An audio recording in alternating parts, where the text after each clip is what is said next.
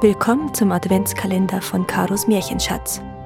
Freut euch auf 24 kurze Sagen bis zum Weihnachtsfest. Türchen 2 Die Bergmännlein im Kienberg In uralten Zeiten hausten im Kienberg bei Ruhpolding Bergmännlein. Damals gab es einmal einen ganz besonders strengen Winter. Deshalb holten einige Bauern aus der Umgebung des Froschsees Holz vom Kienberg, um die zur Neige gegangenen Vorräte wieder aufzufüllen. Plötzlich bemerkte einer von ihnen neben einem Baumstamm ein kleines Männlein.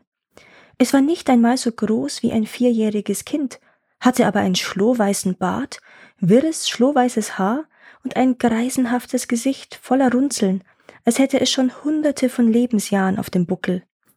Es zitterte vor Kälte und klapperte laut mit den Zähnen, denn es trug nur ein dünnes Gewand.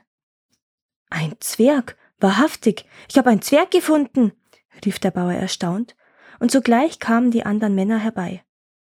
Der arme Wicht friert sich ja zu Tode, meinte einer von ihnen mitleidig, als er das schlotternde Männlein erblickte. Er nickte ihm freundlich zu und holte aus seinem Rucksack ein Stück alten Lohn hervor, das er immer als Unterlage zum Sitzen benutzte.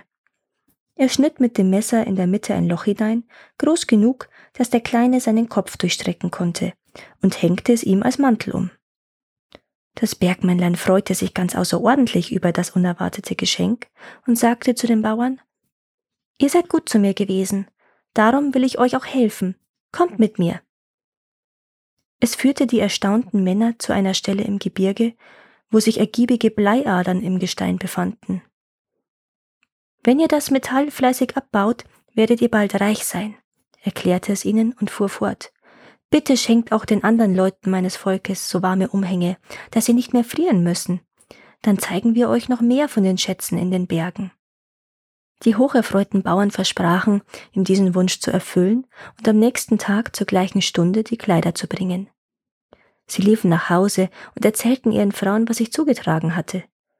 Die Bäuerinnen ließen sich nicht lange bitten, setzten sich in einer gemütlichen Stube zusammen und fertigten eine große Anzahl von warmen Lodenkotzen für die Zwerge an.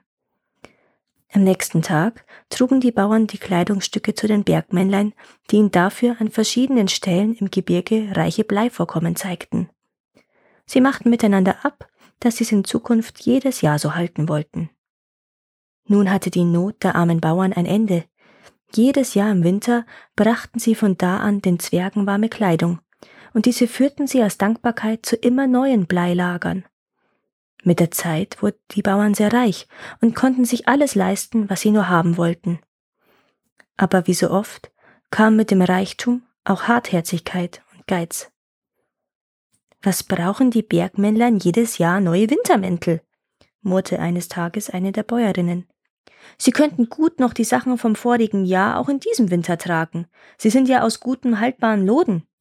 Genau, gab ihr der reichste Bauer recht. Wir könnten uns die Ausgaben für den Stoff sparen und ihr Frauen braucht euch bei der Näherei solch kleiner Sachen nicht mehr die Finger zu zerstechen. Die Bleigruben finden wir auch alleine. Wir haben jetzt genug Erfahrung, erklärte ein anderer Bauer großspurig, als jemand den Einwand machte, die Zwerge würden ihnen dann keine Stellen mehr zeigen, wo Blei zu holen sei. Man kam überein, sich Arbeit und Material für die Männlichen künftig zu sparen. So geschah es, dass die Bergmännlein im folgenden Winter umsonst auf die Bauern warteten. Enttäuscht zogen sie sich in den Berg zurück und wurden von Stund an nie mehr gesehen. Anfangs kümmerte das die Bauern nicht, denn noch war genug Metall in den ihnen bekannten Gruben zu finden. Bald aber versiegten diese Quellen ihres Reichtums, und entgegen ihren Erwartungen waren sie nicht in der Lage, selbst neue Bleilager zu entdecken. Es dauerte nicht lange, da waren die Bauern wieder so arm wie ehedem. Nun bereuten sie zwar ihren Geiz, aber die Reue kam zu spät. Danke, dass ihr auch dieses Mal zugehört habt. Es würde mir sehr helfen, wenn ihr diesen Podcast abonniert und wenn er euch gefällt, mit euren Freunden und eurer Familie teilt. Habt ihr Vorschläge oder Wünsche für weitere Geschichten? Dann schreibt mir. Meine Kontaktdaten findet ihr in den Show Notes. Bis zum nächsten Mal.